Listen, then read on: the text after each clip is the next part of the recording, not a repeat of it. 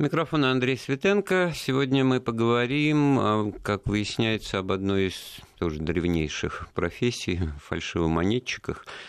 Фальшивомонетничество, да, история вопроса является тема, между прочим, предметом серьезных э, исследований исторических, научных в области истории экономики. У нас в гостях сегодня Александр Ломкин, кандидат экономических наук, доцент кафедры истории народного хозяйства и экономических учений экономического факультета МГУ. Александр Викторович, приветствую вас. Здравствуйте.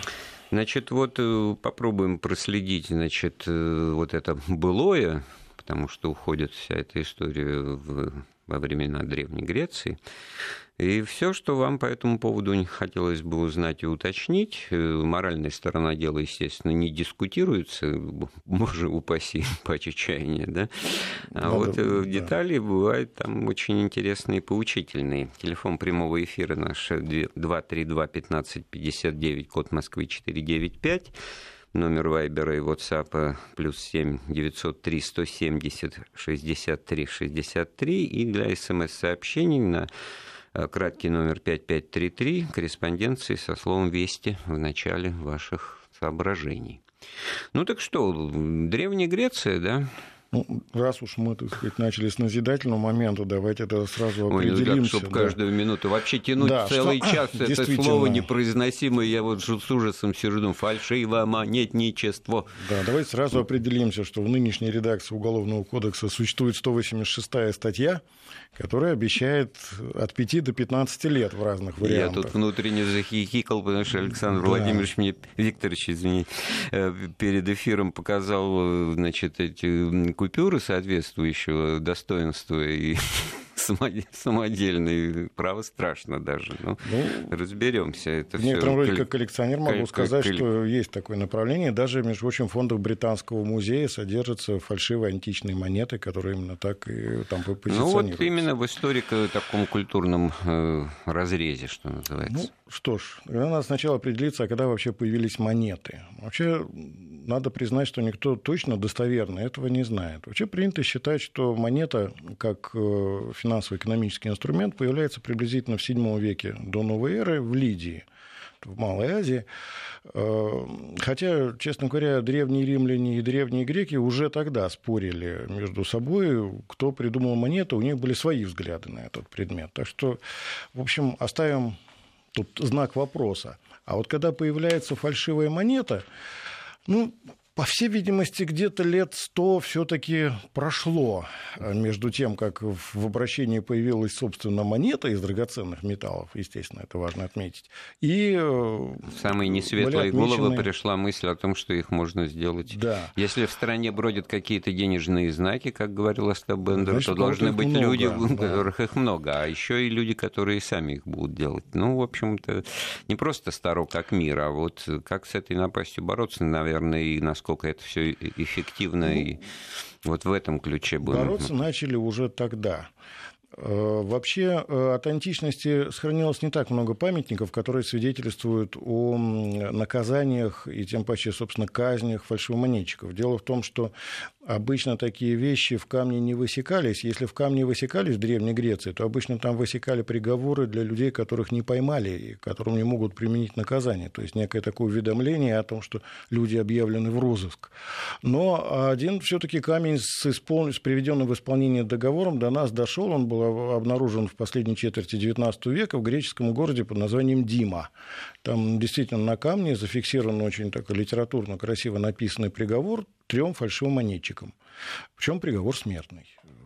То, что, в общем, он относится приблизительно к третьему-второму векам до новой эры и, пожалуй, по-моему, является единственным и самым старейшим э, документом о приведении в исполнение смертного приговора в отношении фальшивомонетчиков. Вообще, среди людей, занимавшихся фабрикацией поддельных денежных знаков, история знает значительное количество людей ярких, по-своему оригинальных. Ну вот, например, при, принято считать, что одним из первых фальшивомонетчиков был известный э, философ э, Диоген, родом из Синопа, называется Тот самый, который Синопский. в бочке жил. Ну, жил он, да, не совсем в бочке, в фильме Старый Новый год, там один персонаж очень красиво говорит, неизвестно, какие у них были бочки, может, с балконом.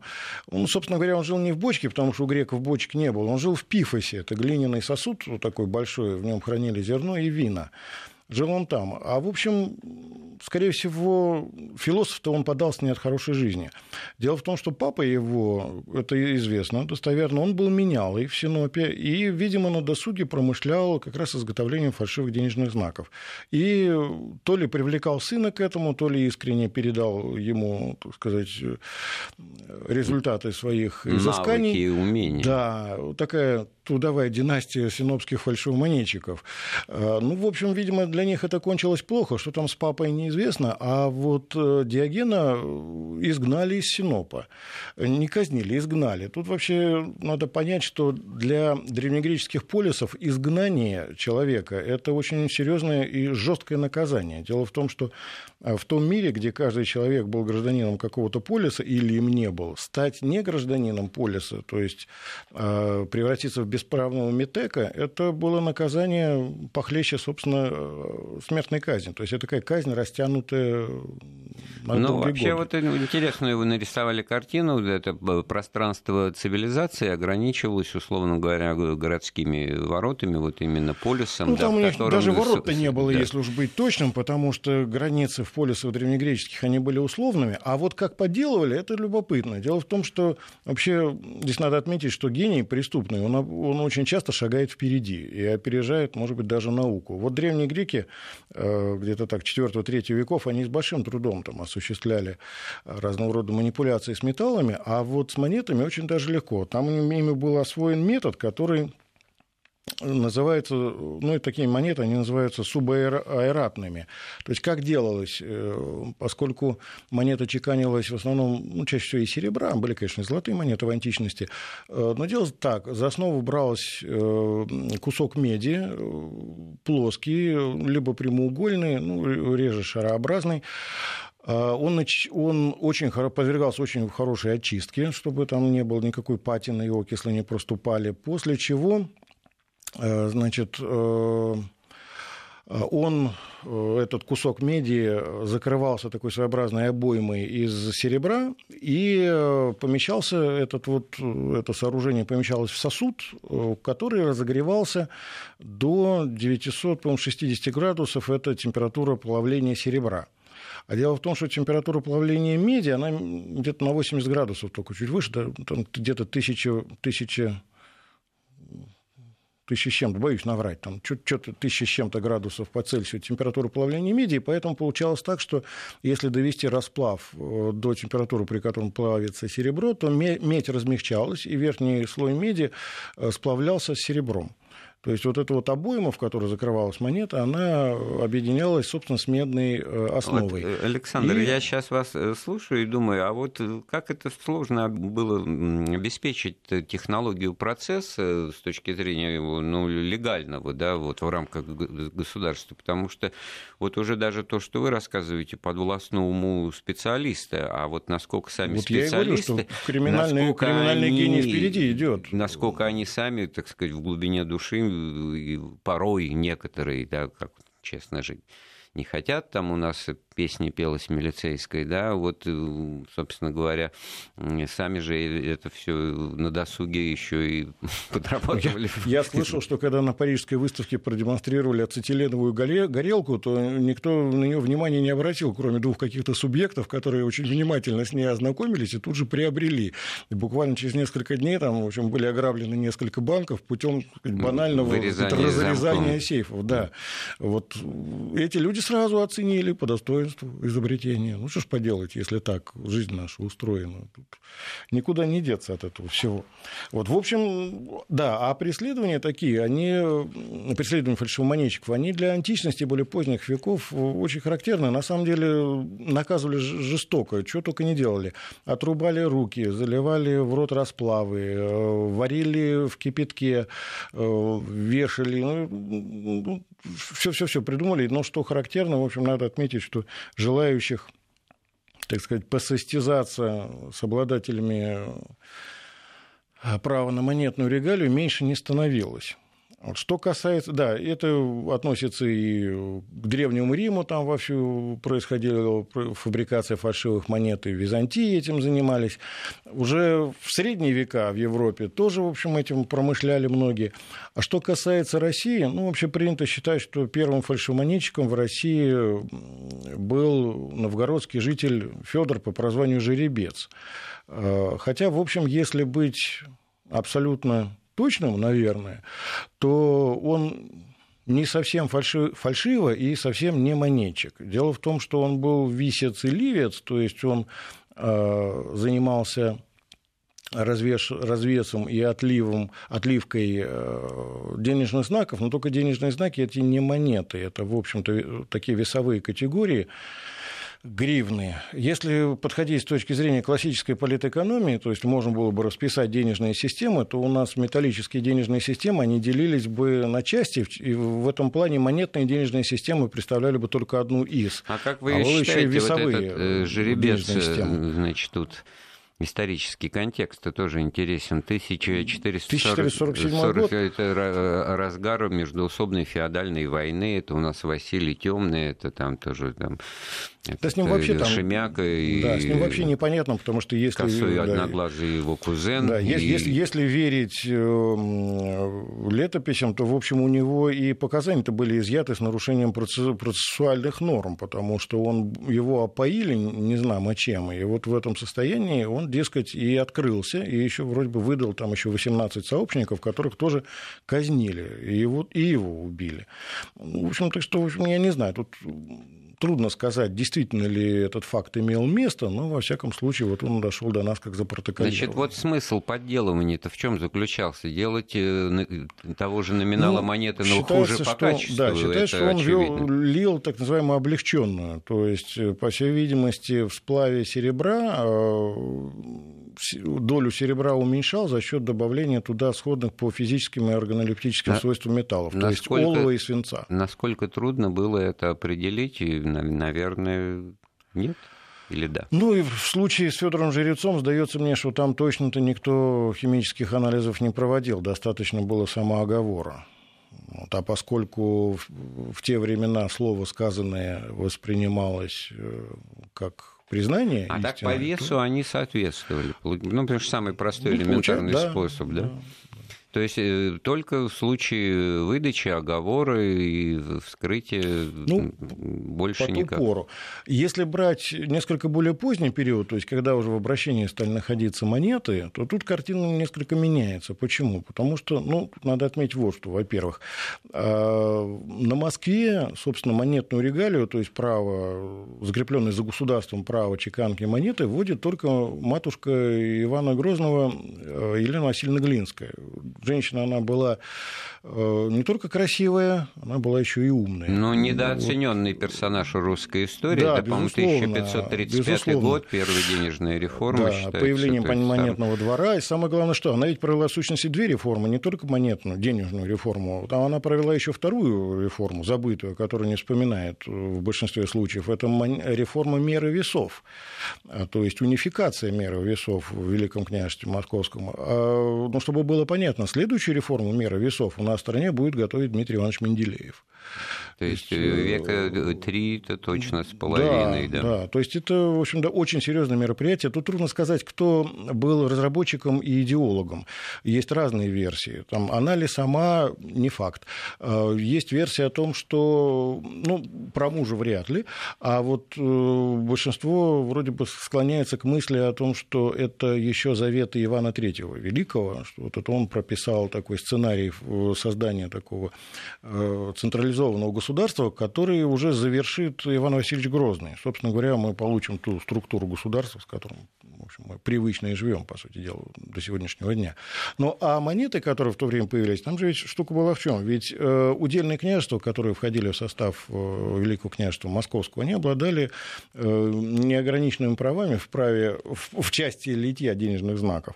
И каждый удельный князь чеканил свою монету свое удовольствие. Вообще это признак а, суверенитета и вот, совершенно да? верно. Вот и, да, и отъятие вот этого права, это было не просто наступление, это был жесткий удар по всякого рода центробежным тенденциям со стороны удельных князей. Ведь уже достаточно вспомнить что, что тогда шаг времени был немножко другой. Шаг поколения 16 лет был. То есть первый ну, юношу выдавали в брак за 16, Мне 16 понятно, лет. Да. Да. А, и, соответственно, там что получалось? Что, в общем, там четыре поколения встречались легко совершенно. То есть прадед с правнуком общался нормально. А, и, конечно, ведь передавались же из устные предания, что, дескать, мы когда-то были самовластными владетелями, а потом вот пришлось целовать крест на верность московскому государю, а это не всем нравилось. А, то есть, э, что там греха таить-то? Удельные князья-то, они на сторону смотрели, это, это правда. А, а монета, это действительно это один из признаков суверенитета. И вот когда им подготовили такой вот удар, такой резкий подарок, это, конечно, было мощное ограничение их прав. Это там, не... конечно, есть тонкости с введением, собственно, этой монеты, потому что там она монета перечеканилась, то есть чеканилась особым образом там, э, с э, доходом в пользу государства. Ну, не знаю, вряд ли стоит об этом говорить. А скорее надо отметить вот что, что тогдашняя монета монета не имела фиксированной формы. Вот тут у меня с собой есть образцы таких вот монет. А, и действительно, они называются чешуйками, потому что они такие вытянутые. Их даже не столько лили, сколько били. Там серебро заливалось в маточник, там сверху наносился удар молотком. И, в общем, получалось, так сказать. Кстати, долгое время в античности Декоративно, монета вообще была прикладное искусство. Ну, типа этого, да. Там, в общем, важна была не форма, важен был вес. Дело в том, что законченная геометрическая форма монеты и наличие у них вот этих трех э, составных частей, то есть лицевой стороны аверса, а обратной стороны реверса и ребра, который называется гурт, это, в общем, такое достижение цивилизации. И мы сейчас не придаем значения тому, что на этом гурте там есть какие-то обозначения, там, штрих какой-то и прочее. Это декорация, конечно, сейчас но тогда, когда он появился, это, было, это была граница монеты. То есть э, целостность гурта обозначала, что монета э, не обрезана, и, соответственно, она это является вот, э, полноценной. Та самая гривна, которая как бы пластина? Из Нет, которой... я имею в виду уже монету, собственно Ну вот, говоря. а из нее, когда уже стали делать, ну, там, чеканить там, монету, там, тогда там вот весу. этот гурт и появился. Там по весу. А вот когда монета не была фиксированной формы, то тут возникал соблазн немножечко отрезать кусочек от одной монеты, монетки, кусочка другой, в общем, с миру по нитке, голому рубаха. А народ-то у нас мастеровой, ручки у всех очумелые, то есть очень умелые. Ну, и вопрос о, о цивилизации. Маточные. Что, прямо уж такое большое количество людей технологически могло это осуществить? Судя, это же судя нужно... по всему, немало. Дело, дело в том, что, знаете, если даже в летописные своды попадают подробные картинки, изображающие, ну, есть такая картинка, изображающая миниатюра, изображающая производство монеты как раз времен царствования э, Елены Васильевны и Ивана Васильевича, там, так, если посмотреть, там, вы представляете себе наверняка, да, что эти миниатюры, они как своего рода комикс, там только надо двигаться в определенном направлении, и ты увидишь там, сказать, все, все фазы события. Так вот, там представляются все э, такие технологические ступени производства и заканчиваются подношением готовых монет э, Елене Васильевне и Ивану Васильевичу.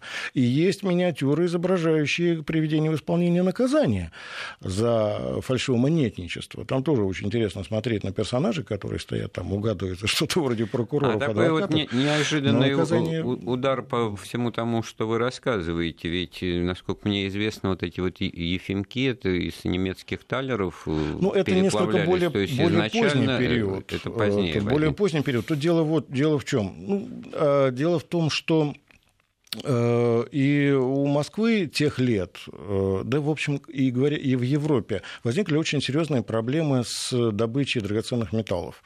Дело в том, что европейские месторождения, которые были известны, они были известны еще во времена Рима. И, в общем, римляне там в основном-то их и разработали практически все. Там, в общем, что там осталось Но после римлян? рудные горы, они истощились. Э, да, там осталось чуть-чуть осталось в Альпах те, что выходят вот в сторону на юг к Италии, чуть-чуть на западе в, на территории нынешней Франции, немного в Германии и Австрии, и в Карпатах на западных отрогах там были месторождения, ну, где-то вот в районе нынешней Венгрии.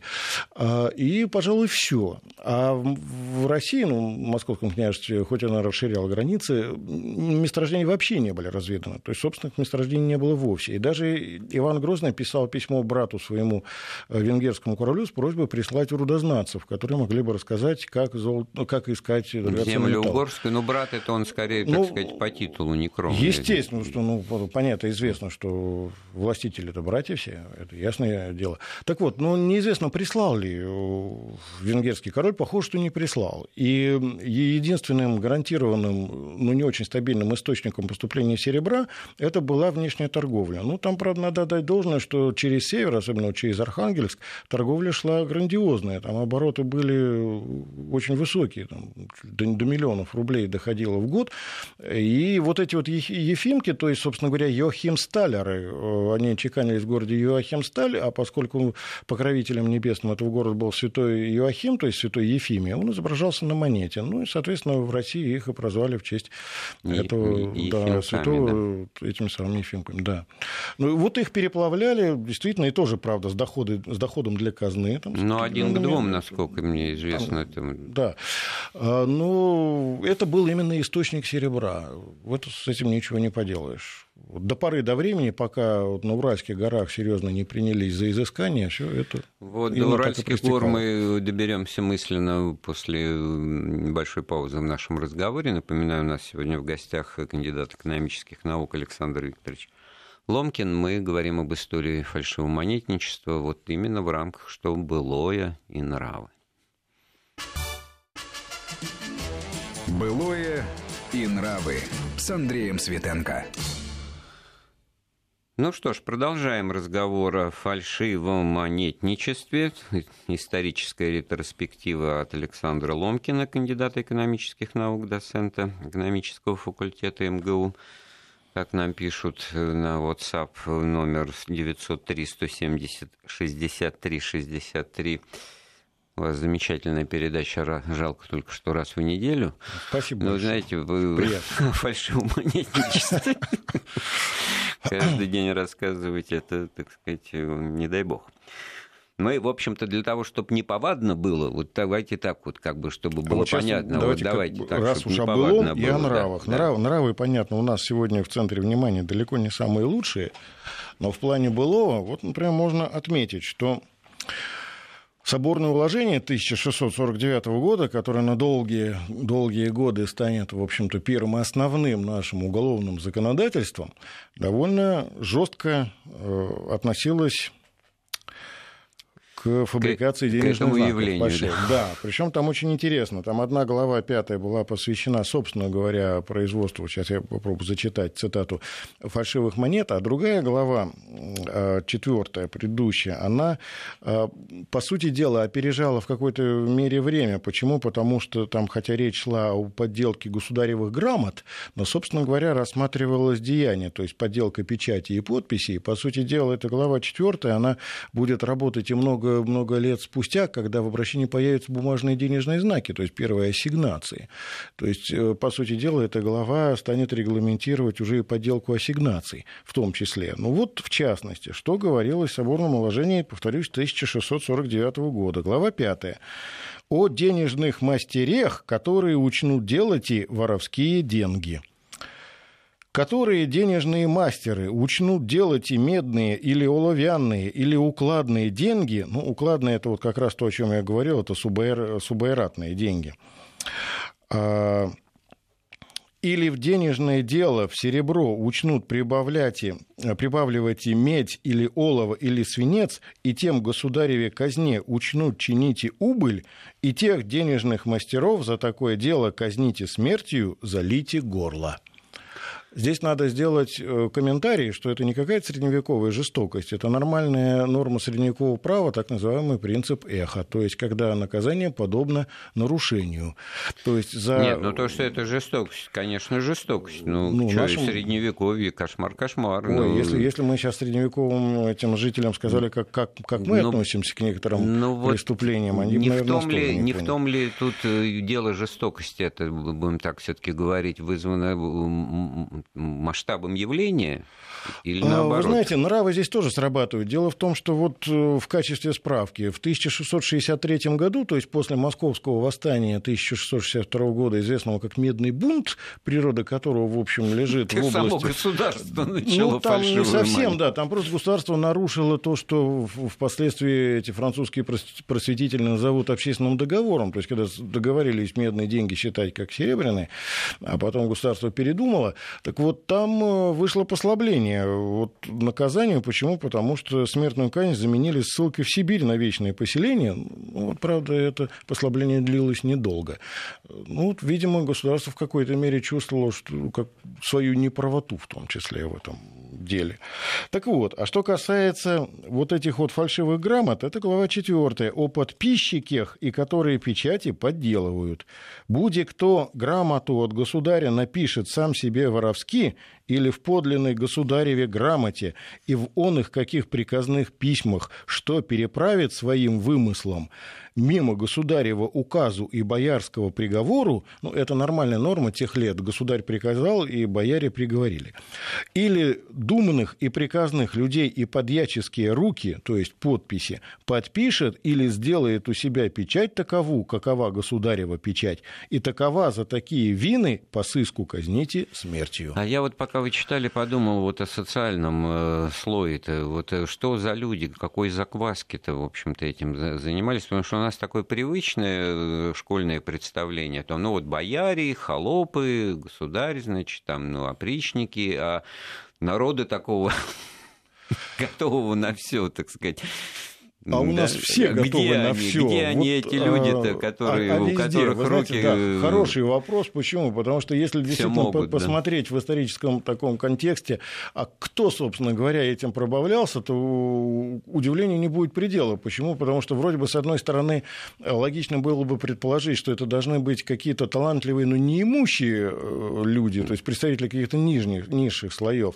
Но на самом деле это не так, потому что история русского такого дореволюционного фальшивомонетничества знает примеры, когда участвовали в этом люди, принадлежавшие к благородным сословиям. Ну вот в какой-то мере там даже родственники Пушкина были в этом задействованы, там ну, какая-то там темная история непонятная. Была одна очень такая занятная история, развернувшаяся уже после появления ассигнаций, ну, может быть, это, так сказать, вот несколькими ну, да. минутами позже.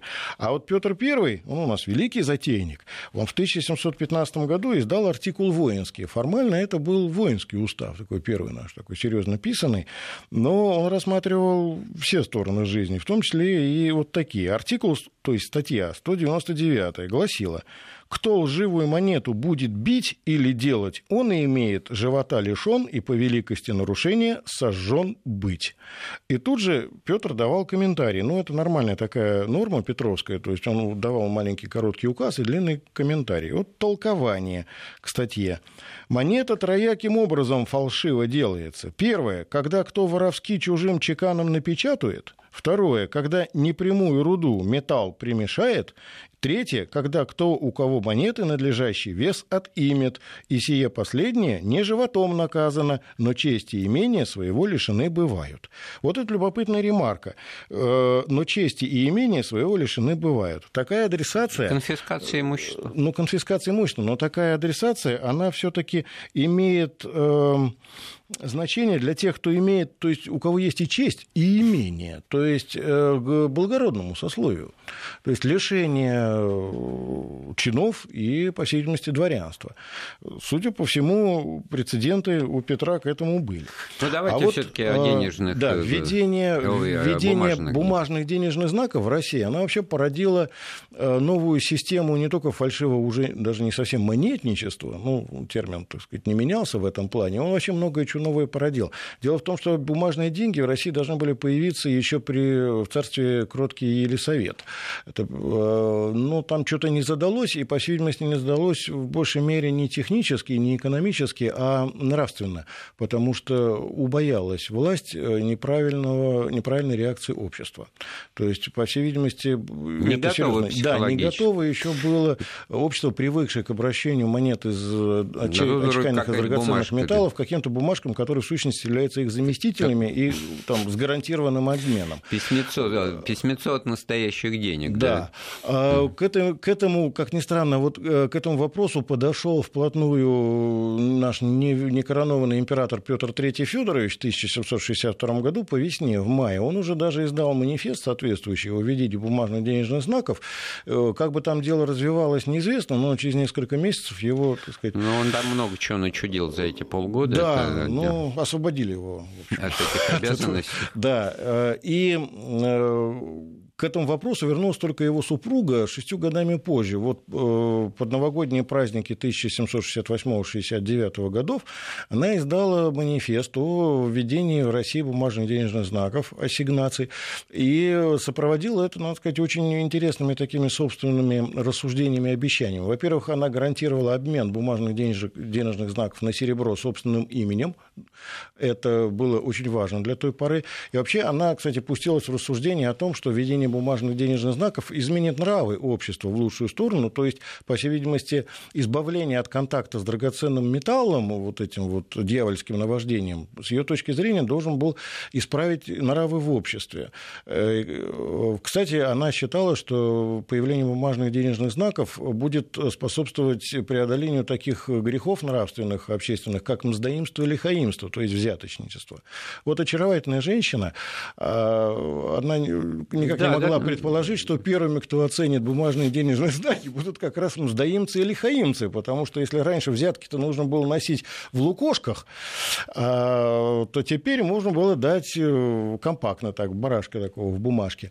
А, кстати говоря, у нас же страна, Россия это страна удивительная, у нас все, даже фальшивомонетчики удивительные. Вот в царстве Анны Ионовны, по всей видимости, тут достоверно неизвестно, но утверждаю, что возможно, что так оно и было. Было, Акинфий Никитич Демидов в Невьянске э, развернул широкую фабрикацию э, рублевиков серебряных, причем ну, естественно, с профилем Анны Ивановны. Э, были даже какие-то современники, которые свидетельствовали, что вот в его знаменитой падающей Невьянской башне он там, проигравшись картой, удалялся, возвращался, приносил э, свеженькие рублевики, которые, дескать, были еще теплыми. Э, ну, понятно, что всегда найдутся неравнодушные люди, которые состряпают кляузу, куда надо вверха. Приезжали к нему инспектора и экспертно-криминалистическая служба тех лет, пытались выяснить качество монеты, приходили к удивительному выводу выводу, что некоторые монеты по качеству превышали те, что были отчеканены вот на государевых опередили мой, мой вопрос, дворах. так сказать, не в ППХ, а... а еще лучшего качества. Вот с этим как э, быть? Потому что одно дело монета, там это все-таки химический анализ легко показывает, и получается, что вот при той же Екатерине II мы голландские гульдены, да, это, это да. Это Они, кстати, не только у нас Фридрих II Великий этим делом пробавлялся, в Европе это было нормально. Но это было скорее такое такое создание общепринятых э, финансовых инструментов просто засуществует. То есть это элемент а, такой, ну, подрыва экономики? Подрыва экономики еще в этом нет. нет. Это скорее как раз э, шаг в укрепление собственной, потому что есть э, распространенные денежные знаки, которых у тебя может не хватать, но какая же проблема-то можно сделать. Можно сделать вот гульдены, да, конвертируемую европейскую да, валюту, да. еще в, лучшего в России, качества. В России времена Потом они сами будут, это, это делали. Сами будут удивляться. Может, может быть, этим отчасти объясняется то, что Акинь Финикинчу ничего за это не было. А с другой стороны, понимаете, какая такая вещь. Есть такая норма, правила свободной чеканки, сейчас, правда, забытая, то есть по которой, если так очень упрощенно говорить, человек мог принести на монетный двор определенное количество э, какого-то весовые категории драгоценных металлов и попросить из них очеканить себе монету. Там, конечно, не прямо из этого чеканили, потому что там афинаж нужен. Ну, в общем, скорее с коэффициентом принимали. И чеканили монету, да. Так что получалось? Что если Акин Финикич Демидов вбрасывал в канал денежного обращения э, серебряные монеты, монеты э, высокого качества, то ничего дурного в этом не было. Почему? Потому что монеты с ликом ну, потому государыни... Что потому, что говорить, да, это как бы они попадали в эти каналы. Да? Нет, ну, действительно, канал денежного обращения находится под государственным контролем, и в любой момент их оттуда можно изъять и обратить так доход вот мы наверняка не успеем то... добраться до советских времен, да, а там были времена, то есть были мастера, которые делали тоже лучше. Были, да, но это уже отдельный такой разговор совершенно. Чем официальные там были. Ну, советские. видите, опять же, страна России это удивительно. У нас и фальшивомонетчики иногда бывают такие, что фальшивые монеты делают лучше, чем на государственных казенных. Но вот э, эпизод с Сумаруковым. А, да, ну это времен... такая история очень интересный. Был такой человек, очень талантливый, Панкратий Платонович Самароков, одаренный от природы э, юноша. Он приходился внучатым племянником Александру ну, Петровичу Самарокову, тому самому, который, который регулярно дрался с Михаилом Васильевичем Ломоносовым. А, так вот, э, он служил в конной гвардии, который впоследствии будет называться Лейб-гвардией конным полком, дослужился там до чина корнета, ну, младший офицерский чин. И э, вот там есть несколько версий э, этого события. Они различаются.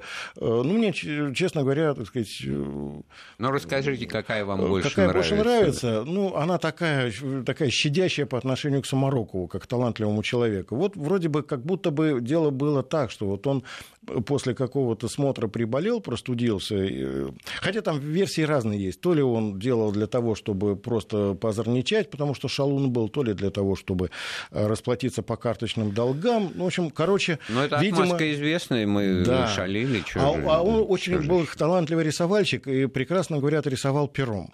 И вот вроде бы он на бумажках, которыми прокладывают эстампы, э, он э, нарисовал 100-рублевую ассигнацию.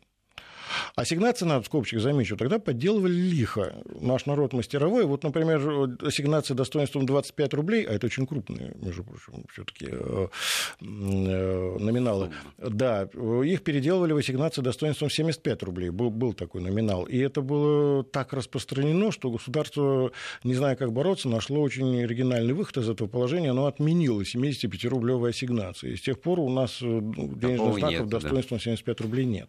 Так вот, а он Самароков нарисовал 100-рублевую ассигнацию, видимо, нарисовал здорово, талантливо.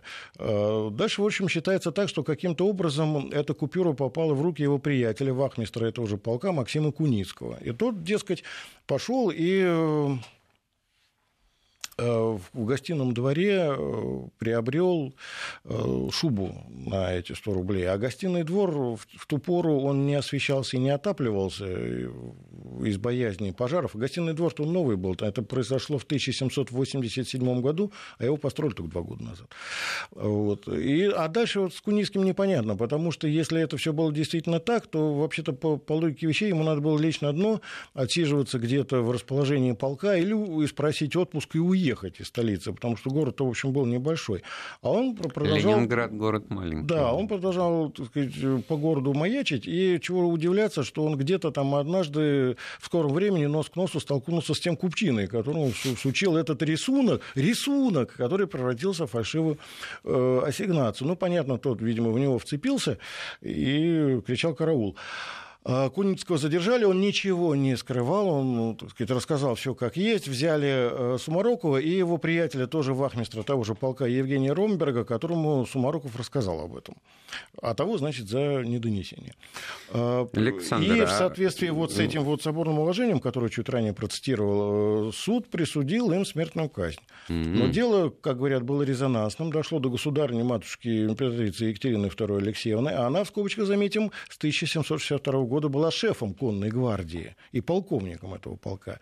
Ну и она их, так сказать, пожурила. То есть как, Куницкому 30 лет э, ссылки в Сибирь, а Сумарокову с Ромбергом по 20.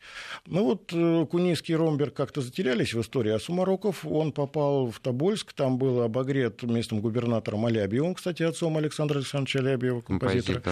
Да, и писал стихи, он был талантливый стихотворец, ко всему прочему, и, в общем, э, какое-то слово в литературе о себе себя оставил. Хорошо, давайте вот завершающие минуты поговорим все-таки о том и о тех, или о, о чем-то, что противостояло всегда вот э, фальшивомонетничеству. Да, вот это степень вот... защиты э, денежных знаков. Вот об этом как-то всегда забывают, хотя, в общем, фальшивомонетчики противостоят в сущности не столько государству, сколько Мут... именно вот этому... Они да. мутируют, они это все учитывают. Да. да, дело в том, что уже первые русские бумажные денежные знаки, ассигнации, несли на себе довольно сильные по тем временам степени защиты. То есть на них присутствовали водяные знаки, что в скобочках заметим, и даже в 20 веке на денежных знаках случалось не всегда. Вот в Советском Союзе был такой таинственный в некотором смысле, ну, даст бог, может, еще когда-нибудь об этом поговорим, выпуск денежных знаков 1938 года, так там вообще водяных знаков не было. Почему не было, это один разговор. Ну, есть а это заведомо низкого качества купюры, да, по, ну, может по быть, в расчете на то, что которые, видимо, готовились да, в ожидании войны. Ну, это такая вот гипотеза есть. А что касается ассигнаций, да, там по, по периметру располагался текст водяными знаками, э, в частности, указывался номинал. Э, на э, купюре располагались подписи трех уполномоченных лиц, то есть директора банка и еще там двух чиновников, живые подписи или руки, как это называлось. И, как ни странно, там еще присутствовали то, что мы бы сейчас назвали термическими печатями гербовыми. Такие и сейчас используются, доводилось мне их видеть на государственных бумагах, в том числе иностранных. Ну вот про Орловскую печать вот эту вот. Орловская печать это несколько позже, это уже 19 век вторая половина, такой талантливый наш русский самородок крестьянского происхождения Орлов, который придумал э, глубокую печать, которая позволяла одновременно наносить э, различные краски. То есть это не офсет, когда краски прокатываются по очереди. Ну, помните, наверное, в газете «Пионерская правда», я помню, всегда там был контур трубача, он сам по себе, а пионерский галстук и румянец на щеках трубача, он так немножечко там сползал. Там, э, один румянец наверняка был мимо так щеки. это о чем всегда. говорит, что вот эта ну, орловская это просто, печать просто воспроизвести очень сложно. А орловская печать позволяла разные краски и разные оттенки наносить одновременно. И э, это действительно была очень сложная технология которую долгое время никто и воспроизвести не мог. Хотя Орлов было такое время, он как-то не сразу сошелся с советской властью взглядами на жизнь, он выезжал в эмиграцию ненадолго, попытался там значит, защитить патентами свое изобретение и продать, но как-то там э, тоже дело не пошло, он вернулся, работал на гознаке, кстати, его очень хорошо приветили, творчески развили его изобретение, и он, кстати говоря, Орлов похоронен на Новодевичьем кладбище за счет гознака. А вот это, э, меня да, это поразило. А технология как... осталась секретной вот. надолго, уже развитые и дополнены.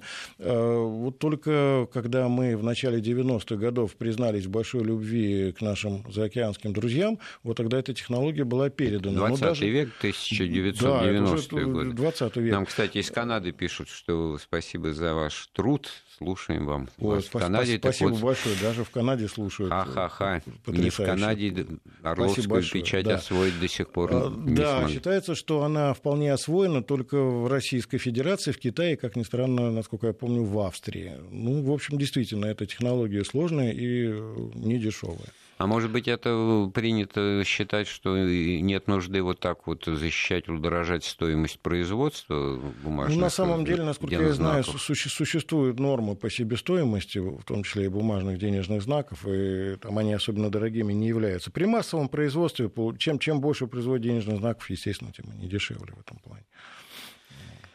Ну, коль скоро мы добрались и до 90-х э, лихих, как принято сейчас э, думать и да, считать. Да, ну мы, так сказать, оставили несколько без внимания более ранние периоды. Ну... Это, там период Первой мировой войны, когда в обращение поступили денежные суррогаты, началось денежное суррогатирование активное. То есть из обращения были изъяты монеты из драгоценных металлов.